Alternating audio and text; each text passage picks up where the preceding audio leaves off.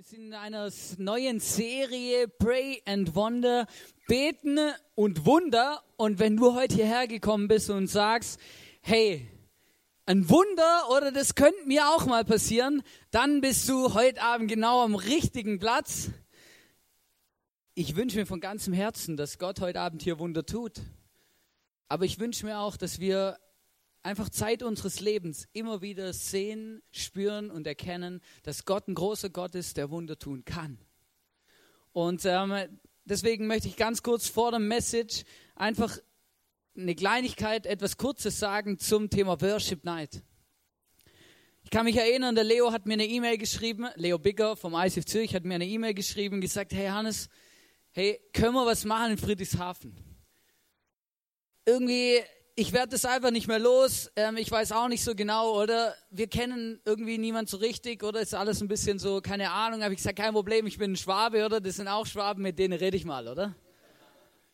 Hat sich auch ein bisschen, ähm, genau, mittlerweile haben wir eine Location, ähm, wo wir einfach da jetzt die Worship Night veranstalten und ich bin mega gespannt, was Gott machen wird.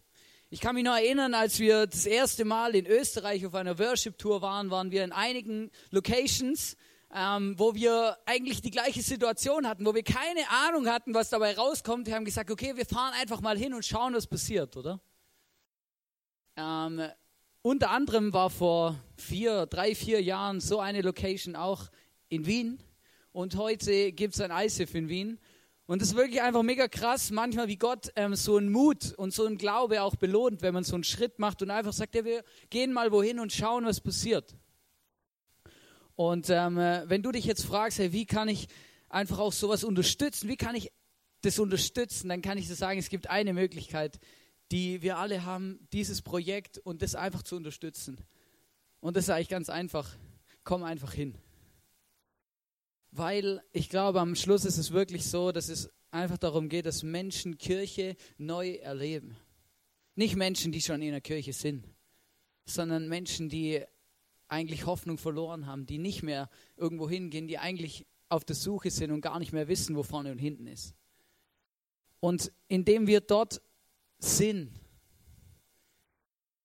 bringen wir einfach ein Stückchen dahin an, an ein positives Erlebnis vielleicht. Und ich glaube, du kannst es wirklich unterstützen, indem du einfach kommst und schaust, dass du möglichst weit vorne sitzt, um mit uns zusammen die Atmosphäre zu prägen, damit wir wirklich da eine Worship Night erleben, wo Gott wirken kann, wo Menschen berührt werden und Menschen kalt und gesund werden. Und übrigens, dann sind wir wieder beim Thema, wo Menschen Wunder erleben. Letzten Sonntag war eine Frau im ISIF, ähm, die hat mich gefragt, hey Hannes, glaubst du das Wunder? Glaubst du an Wunder? Dann habe ich gesagt, ja. Dann hat sie gesagt, das trifft sich gut, ich bräuchte eins.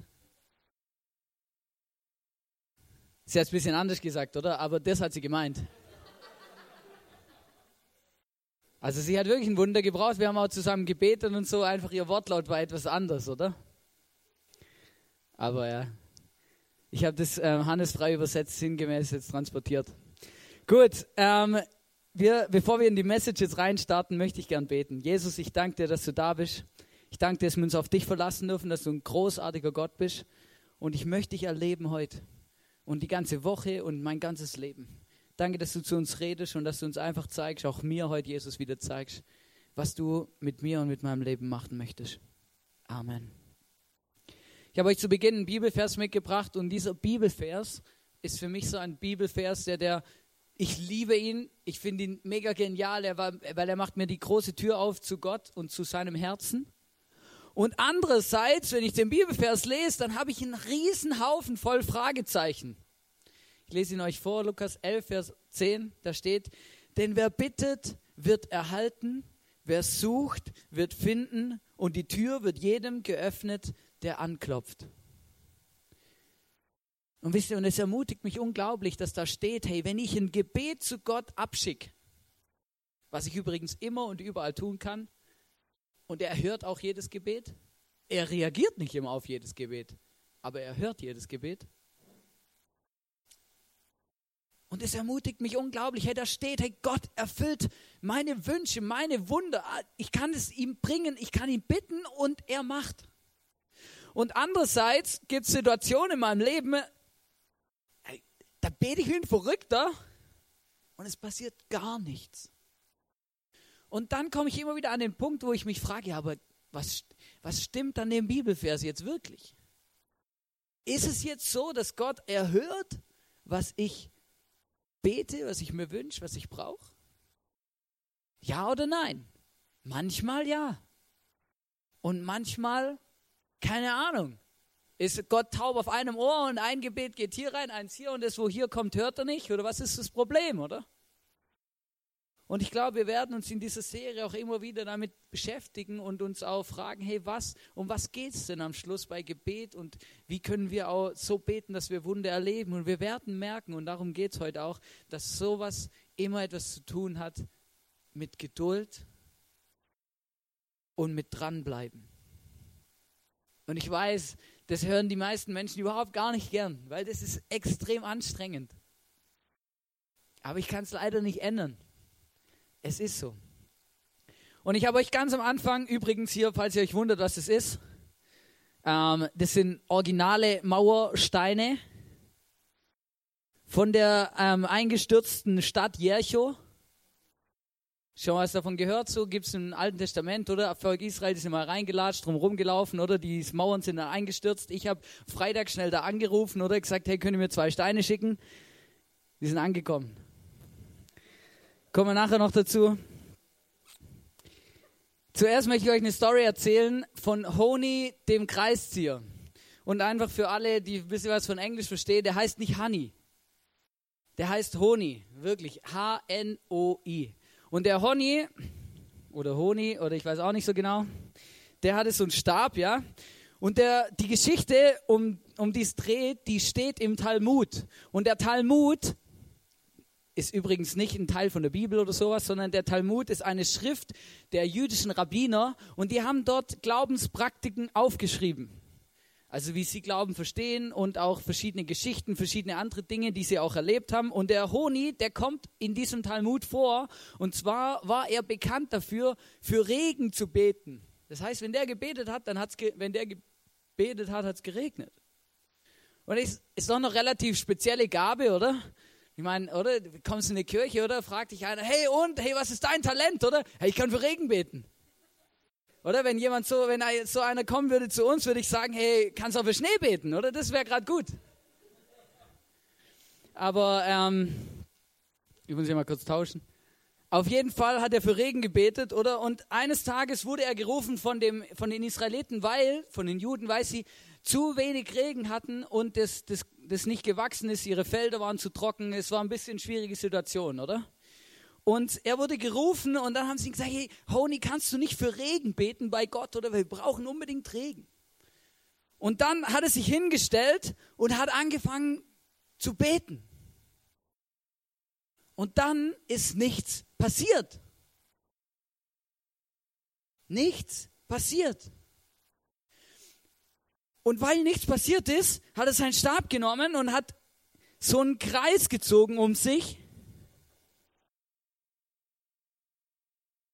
Und dann hat er mit Gott ein Commitment gemacht und hat gesagt, hey Gott, ich werde diesen Kreis nicht verlassen, bis es regnet. War eine krasse Aussage, oder? Du musst ja was trinken, was essen irgendwann, der Mensch hat Bedürfnisse. Kann sie nicht einfach da drin stehen bleiben. Hat er gemacht ist da drin gestanden, zu Gott gesagt, ich gehe nicht mehr weg, bis du Regen schenkst. Dann hat er gebetet und gebetet. Irgendwann hat es mal ein bisschen angefangen zu tropfen. Also Nieselregen, ja. Und was hat Honi gemacht?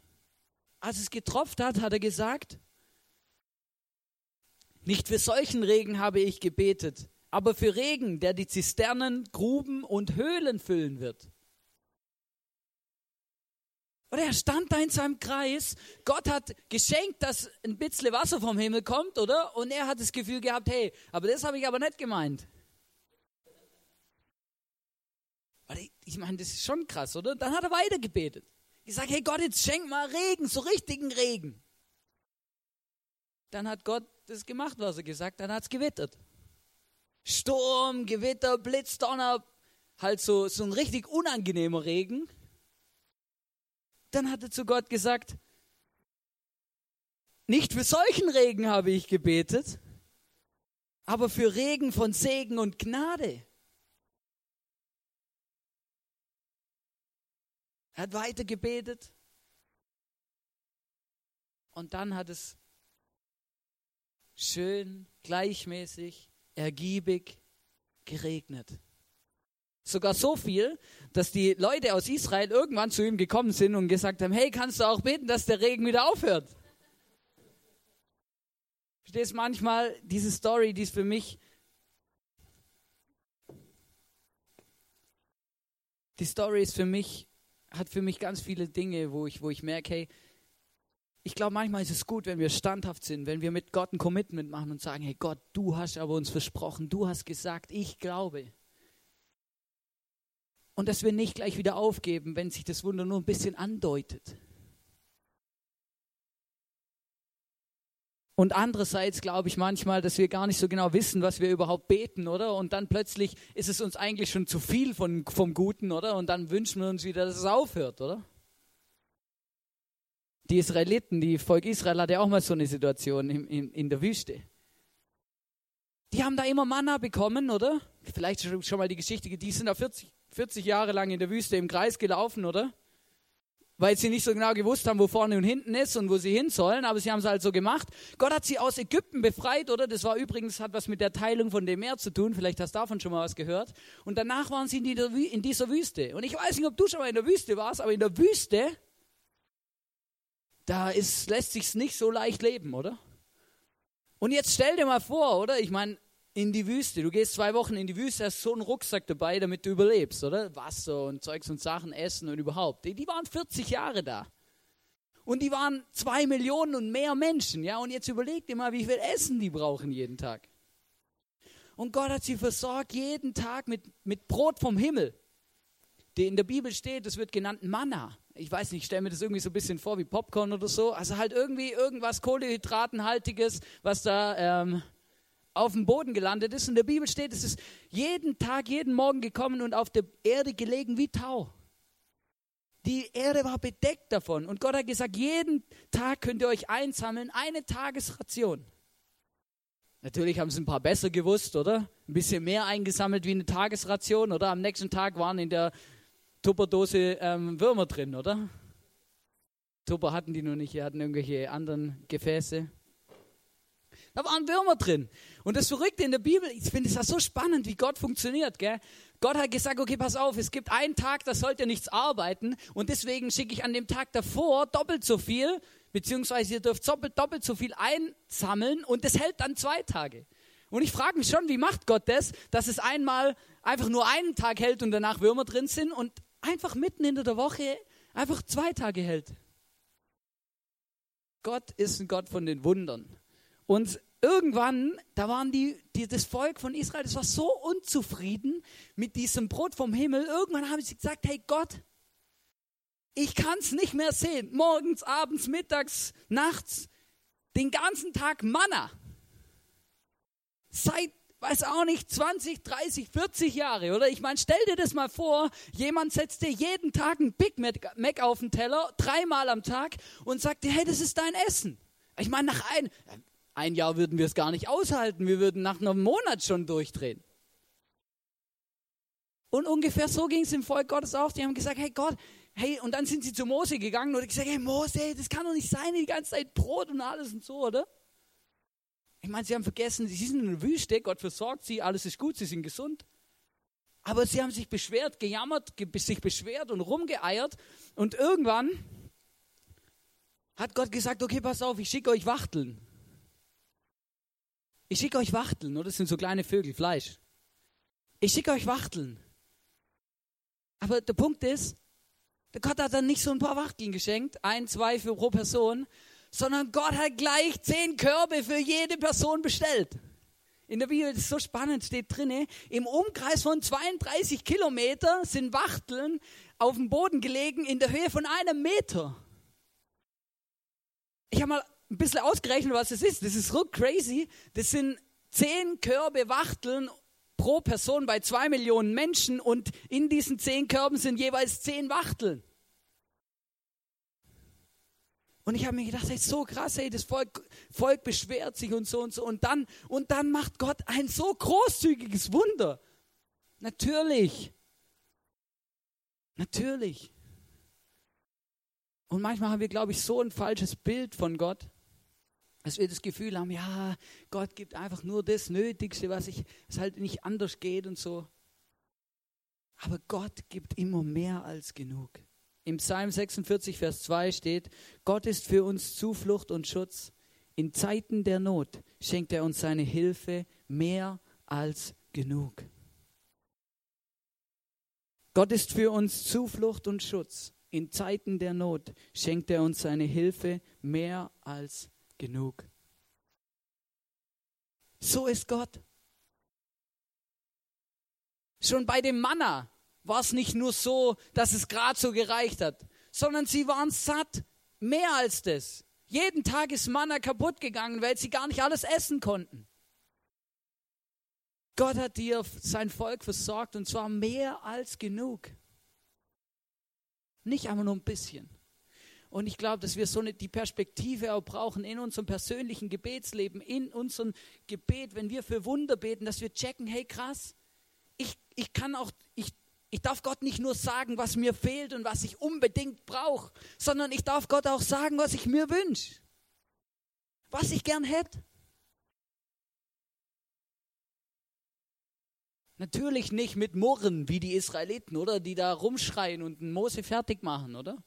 Sondern wir können Gott einfach bitten, dass er uns das gibt, was wir brauchen. Und im Normalfall gibt uns Gott immer mehr als genug. Und das ist einfach nur genial. Und wisst ihr, ich habe schon manchmal in meinem Leben gemerkt, wenn ich, wenn ich ein Problem hatte oder wenn ich gebetet habe um Wunder und eine Situation war, wo ich ein Wunder gebraucht habe, dann habe ich gebetet und dann gab es Situationen in meinem Leben, wo ich so fokussiert war darauf, dass Gott dieses Wunder nicht erfüllt, dass ich die ganzen anderen Wunder in meinem Leben nicht mehr gesehen habe dass ich die ganzen Dinge in meinem Leben, die gut laufen, die für die ich dankbar sein kann, die alle genial sind, dass ich die aus den Augen verloren habe, weil ich nur die ganze Zeit gesehen habe, was Gott nicht macht. Und ich möchte dich ermutigen und dir einfach sagen, hey, in Zeiten der Not schenkt Gott uns seine Hilfe mehr als genug. Wir möchten uns jetzt ein Bild anschauen aus der Bibel. Also kein Bild auf der Leinwand, sondern eins, das ich euch jetzt erzähle. Ah, da ist auch ein Bild. Ja, super. Ah ja, stimmt, das habe ich herausgesucht. Also das ist ähm, so ungefähr Jericho, oder? Ja, das hat sich über Generationen von Generationen die, die Erzählung weitergegeben. Irgendwann kam die Zeichnung raus, oder? Nein, es ist natürlich Quatsch. Aber der Punkt ist, in der Bibel steht diese Story und ich bin davon überzeugt, dass es eine wahre Begebenheit ist. Das Volk Israel, die waren irgendwann fertig mit ihren Kreisen in der Wüste, oder? Und dann sind sie an dieses, an dieses Jährchen gekommen, in dieses verheißene Land. Also sie standen davor, wo Gott gesagt hat, hey, ich schenke euch ein Land, ihr werdet es einnehmen, ich werde es euch schenken. Und dann stehen sie vor dieser Mauer. Josua war ihr Leiter, ihr, ja, der, wo sie halt mit ihnen da vorwärts gegangen ist, der Nachfolger von Mose, oder? Er stand da und dann, was gibt es da zu lachen? Und dann steht er da vor der Mauer und wisst ihr, diese Mauer und dann, und dann schaust du diese Mauer an und das war kein Pipifax-Mauer, ja? Das war eine Festung. Ich habe mal geschaut, da steht, das war übrigens erstens mal was eine doppelte Mauer. Und die äußere Mauer, die war 1,80 Meter dick. Ja, 1,80 Meter ist ungefähr so. Ja, hast du das Bild? So. 1,80 Meter dick. Das Teil ist dick. Richtig dick. Und dann gab es noch eine zweite Mauer, eine innere Mauer. Und jetzt behalte ich fest, die war 3,60 Meter. 3,60 Meter. Und jetzt ist man sich nicht ganz sicher, ob dazwischen noch Luft war oder ob es aneinander war. Aber aneinander wird für mich keinen Sinn machen, sonst wäre es keine doppelte mehr, oder? Sonst wäre es ja eine. Aber auf jeden Fall war das, das war mächtig, das war so richtig eine Festung, oder? Das war richtig hoch und weiß auch nicht was, oder? Und jetzt stelle ich mir das so vor, du stehst als Josua davor, oder? Gott sagt, hey, ich werde euch das Land schenken, das ist mein verheißenes Land, ihr werdet es einnehmen. Du stehst da davor, das Volk steht hinter dir und denkt sich einfach nur, wie soll es gehen? Und die Frage ist berechtigt, wie soll es gehen? Wisst ihr, und ich habe gemerkt, manchmal gibt es, glaube ich, in unserem Leben genau diese Frage, kommt bei uns auch immer wieder, wenn wir in Situationen sind, wo uns unmöglich erscheinen, wo, wo wir ein Wunder brauchen, weil wir mit unseren menschlichen Situationen und mit unseren menschlichen Möglichkeiten am Ende sind, dann kommt genau diese Frage auch, wo wir davor stehen, vor dieser Unmöglichkeit und dann fragen, wie soll das gehen? Wie soll das gehen? Und Josua, der war so perplex, dass er dann zu Gott gegangen ist und mit Gott geredet hat, ihn gefragt hat, hey Gott, wie stellst du dir das vor? Wie soll man das einnehmen? Und jetzt haltet euch fest, was Gott für eine Taktik vorgeschlagen hat. Gott hat gesagt, pass auf Josua, lauft sieben, an sieben Tagen um diese Mauer rum. Sechs Tage lang einmal. Man geht davon aus, es waren ungefähr zwei Kilometer. Bei 5 km/h bedeutet das eine halbe Stunde. Sechsmal, sechs Tage lang einmal um diese Mauer rumlaufen. Am siebten Tag siebenmal. Siebenmal eine halbe Stunde ist dreieinhalb, oh, genau, dreieinhalb oder dreieinhalb Stunden und beim siebten Mal schreit los, was das Zeug hält. Kriegsgeschrei. Vollgas. Sie hatten da eine Anordnung, oder? Da waren so ein paar Worshipper vorne dran, die Bundeslade dahinter und dann das ganze Volk hinterher. Und wenn ihr das macht, sagt Gott zu Josua, dann werde ich die Mauer einstürzen lassen. Ganz im Ernst, ich meine, der Josua, der war ein Kriegsführer, der war Kriegsherr, der war, der hat, der hat schon Völker eingenommen, der hat, der hat einen Plan gehabt von Strategien. Und ich stelle mir das wirklich so vor, hey, Gott redet mit ihm und sagt ihm, hey, mach das so, oder? Und er steht da und denkt, hey, scheiße. Hey Gott, hast du schon mal jemals eine Stadt eingenommen? So geht es nicht. Aber Gott hat gesagt, doch, mach das so. Und Josua hat Gott vertraut und hat es gemacht. Er hat es gemacht. Und ich glaube, dass es manchmal in unserem Leben auch solche Mauern gibt, solche Unmöglichkeiten, die wir sehen, wo Gott vielleicht manchmal sagt, hey, mach das oder das oder vertrau mir, das kommt schon gut oder es passiert nichts und wir müssen einfach Gott vertrauen. Und es fühlt sich so komisch an. Es gibt zwei Dinge, die bei dieser Geschichte für mich so wichtig, wo, so wichtig sind, wo ich gemerkt habe, es sind zwei kleine Details, die matchentscheidend sind. Das erste ist, dass Gott gesagt hat, ihr sollt sechs, an sechs Tagen einmal drumherum laufen. Die Zahl sechs bedeutet in der Bibel, die steht in der Bibel symbolisch für deine Lebensgeschichte. Für deine Lebensgeschichte. Und das zweite ist, dass Gott gesagt hat, hey, wenn ihr sechsmal da drum rumlauft an sechs Tagen, dann macht keinen Mucks, seid ruhig. Seid ruhig. Kein Facebook, kein WhatsApp, kein Fernsehen, Fertig, ruhig.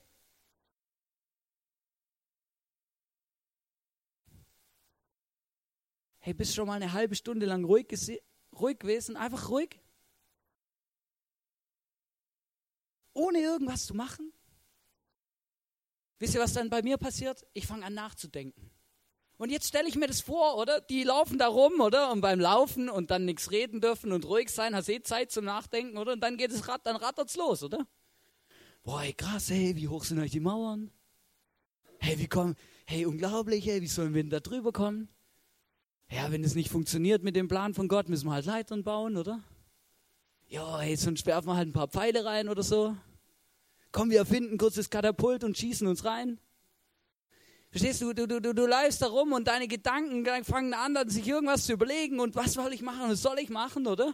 Und, und, und dann fängst du vielleicht auch mal an zu überlegen, ja, aber hey, krass, Mann, Gott hat ja auch schon mal das Meer geteilt. Ja, dann ist es ja auch kein Klacks, oder? Das geht ja. Ah, stimmt, hey, Gott hat uns ja aus der, in der Wüste immer versorgt, jeden Tag. Ja, Gott, stimmt eigentlich, hey. Ja, Gott könnte das theoretisch schon machen, oder?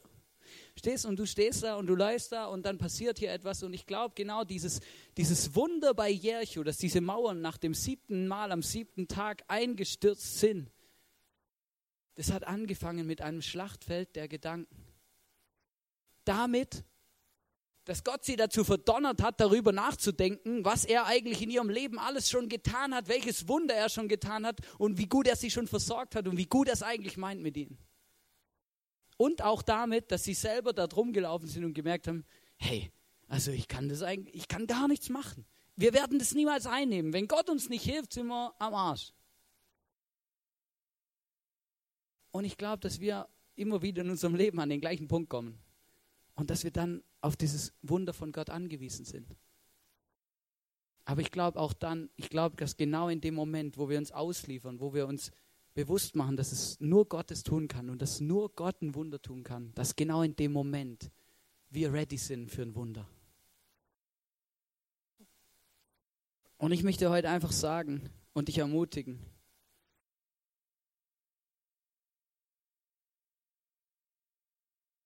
brauchst du auch so ein Wunder? Hast du solche Mauern in deinem Leben, wo du einfach nicht drüber kommst, die einfach nicht einstürzen, wo du einfach nicht weiterkommst, die einfach im Weg sind, wo du ein Wunder Gottes brauchst? Stehst du manchmal vor dieser Mauer und fragst dich, hey Scheiße, wie soll ich das machen? Hey Gott, gibt sich eigentlich wirklich? Was mache ich eigentlich hier? Warum eiern wir hier rum? Und wieso überhaupt und überhaupt und sowieso?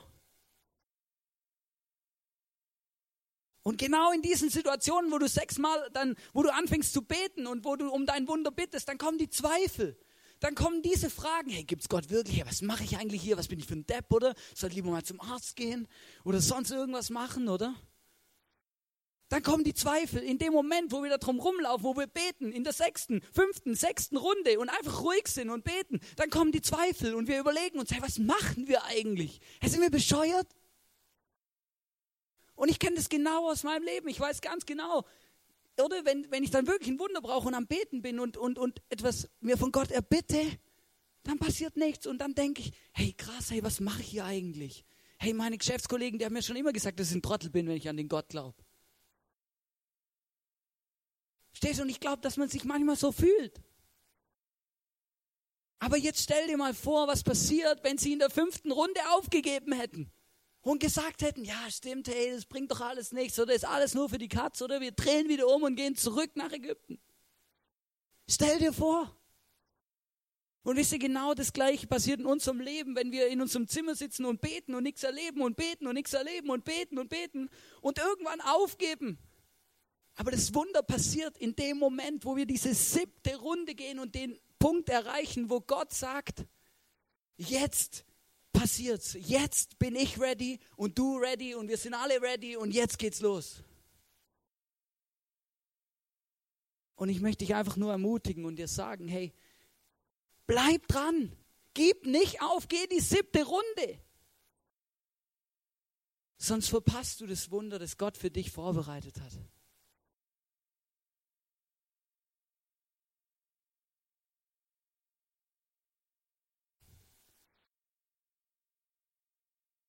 Und das Wunder, ein Wunder hat Gott jedem von uns versprochen, die wir an Jesus glauben, jedem von uns. Ein Wunder werden wir immer erleben und es wird uns erlösen und befreien von allen Problemen, Sorgen und kleinen Wundern, die wir hier auf der Erde brauchen.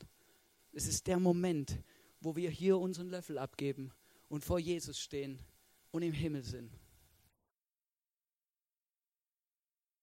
Und es wird jedem passieren, der an Jesus glaubt. Und deswegen lass Gott niemals los, gib niemals auf, hör niemals auf, diesen, diese siebte Runde zu gehen. Und wenn du sie gehst, und wenn du sie gehst bis zum Ende deines Lebens, dann kommt dann am Ende deines Lebens das größte Wunder, das es überhaupt nur gibt.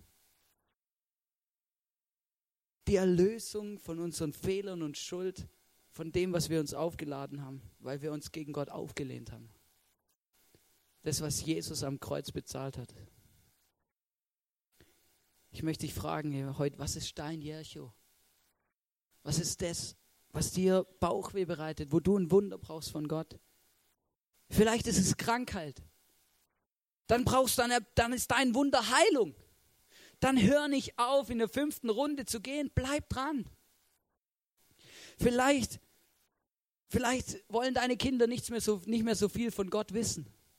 Vielleicht wollen, sagen deine Kinder, hey, ich weiß auch nicht, oder sie sind irgendwie ein bisschen abgekommen und abgerutscht und, und und irgendwie, ich weiß auch nicht, oder? Und ich wünsche mir das ja nicht und niemand wünscht sich das, aber manchmal passieren schlimme Dinge.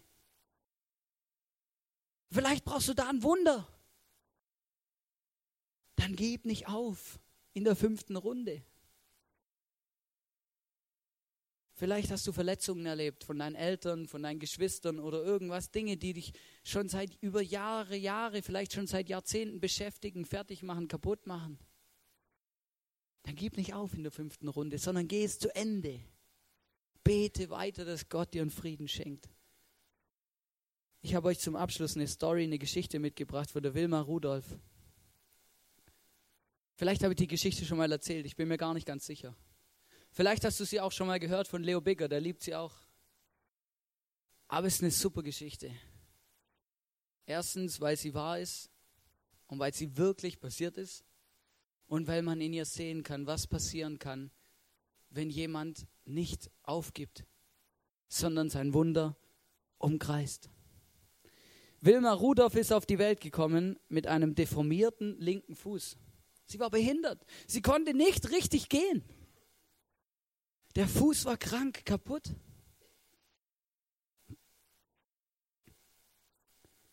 Die Ärzte, die ja keine Fehler machen, weil sie meinen, sie, sie, die Ärzte haben eine Diagnose gestellt und haben gesagt, Wilma, hey, du bist gesund, aber dein Bein ist nicht gesund, du wirst nie richtig laufen können.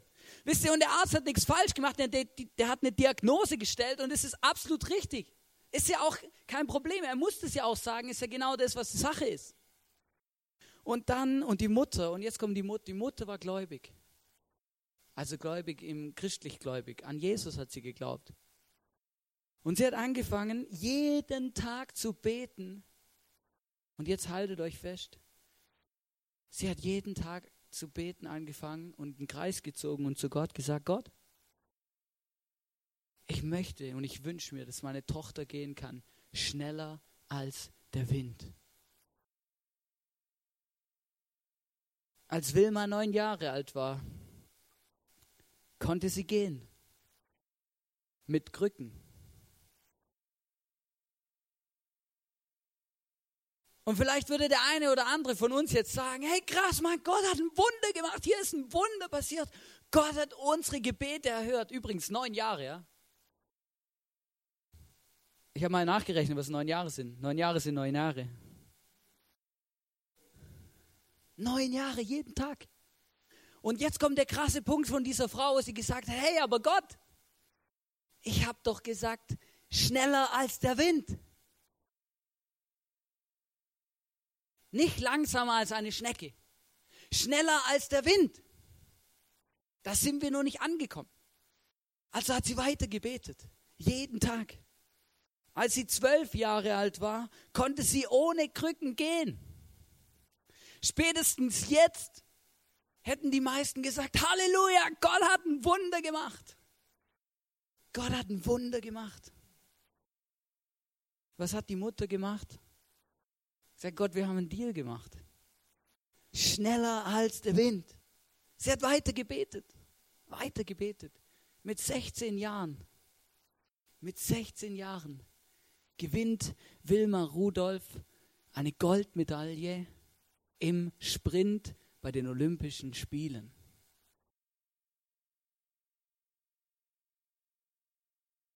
Sechzehn Jahre, ich habe das nachgerechnet. Das sind 16 Jahre.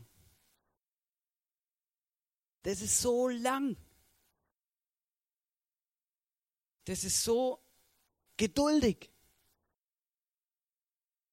Das ist so dranbleiben, unglaublich. Und jetzt kommt das Beste. Die Geschichte ist noch nicht vorbei.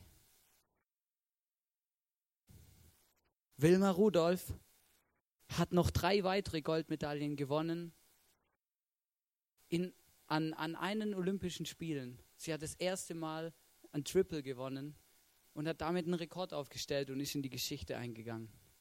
Wir schauen uns ein Video dazu an.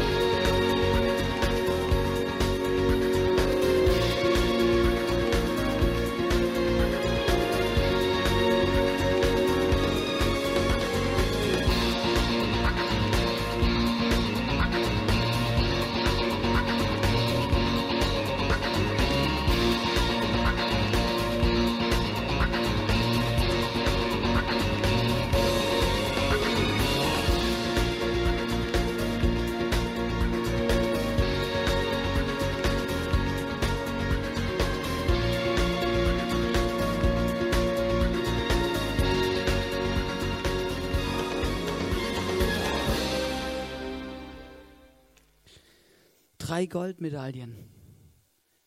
Wisst ihr, das ist, diese Geschichte beeindruckt mich immer wieder, weil sie zeigt, was passiert, wenn ein Mensch seine Runden geht und nicht aufgibt. Sie zeigt, was passieren kann, wenn ein Mensch dran bleibt. Wisst ihr, ziemlich genau vor sechs Jahren, wirklich ziemlich genau, haben wir angefangen, Eise Vorarlberg. Vor ziemlich sechs, genau sechs Jahren hatten wir unsere erste Celebration. Ich kann mich noch daran erinnern, als ob es heute gewesen wäre. Wir hatten unsere erste Celebration hier in Vorarlberg. Wir waren ein chaotisches, wir waren nicht mal ein Team, wir waren chaotisch.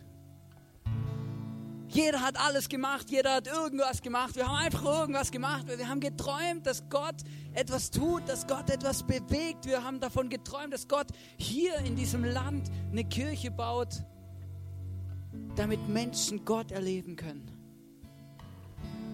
Und schaut euch mal um. Schaut mal an, was jetzt ist nach sechs Jahren. Schaut mal an, wo wir stehen, was Gott alles schon für Wunder gemacht hat. Wisst ihr, manchmal, manchmal fehlt, fehlt uns Geld. Manchmal fehlen uns Mitarbeiter. Manchmal sind Situationen schwierig und wir wissen nicht mehr weiter. Aber wenn ich mal diesen Gesamtraum anschaue, dann merke ich, hey krass, wir haben uns definitiv entwickelt. Das Ding ist gewachsen, wir sind dran, wir sind unterwegs. Und eins kann ich euch versprechen, wir gehen auch noch weiter, wir werden auch noch weiter unterwegs sein. Und ich freue mich über jeden, der mit uns, mit mir und mit uns zusammen, die wir diesen Traum träumen, diesen Traum träumt. Von einer Kirche am Puls der Zeit, die einen Einfluss hat auf unsere Gesellschaft, in der Menschen Gemeinschaft erleben, in der Menschen Hoffnung erleben, in der Menschen Liebe erleben, in der Menschen einfach miteinander unterwegs sind und Gott anbeten. Und genau das machen wir. Und stell dir vor, wir hätten aufgegeben irgendwann in der fünften Runde. Wir wären alle nicht hier. Das wird gar nicht existieren. Aber wir gehen weiter, weil wir glauben, dass Gott Wunder tut, dass Gott etwas Großes tun kann. In Josua 6, Vers 1 bis 2 steht, die Tore von Jericho waren fest verschlossen, weil sich die Bewohner vor den Israeliten fürchteten. Niemand durfte hinein oder hinaus. Die, wo in Jericho gewohnt haben, die haben ganz genau gewusst, dass die in Israel einen starken Gott haben. Die hatten Schiss ohne Ende.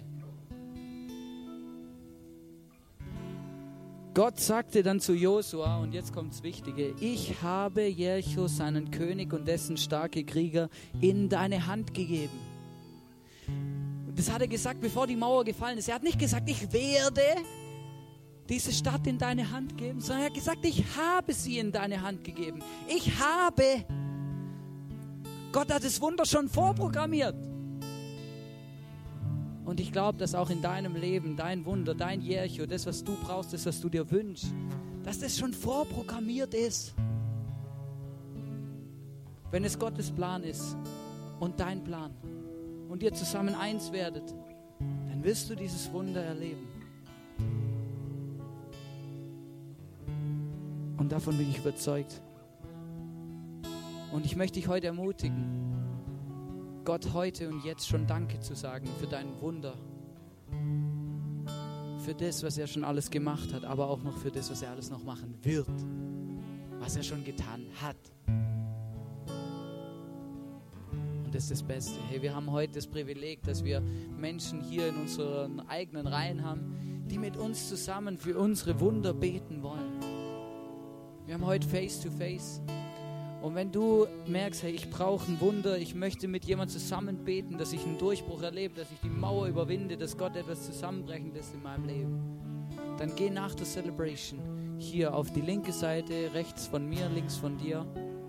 Geh auf die Leute zu Erklär ihnen, was du für ein Wunder brauchst und dann betet zusammen. Beim Beten um Wunder haben wir eine Chance.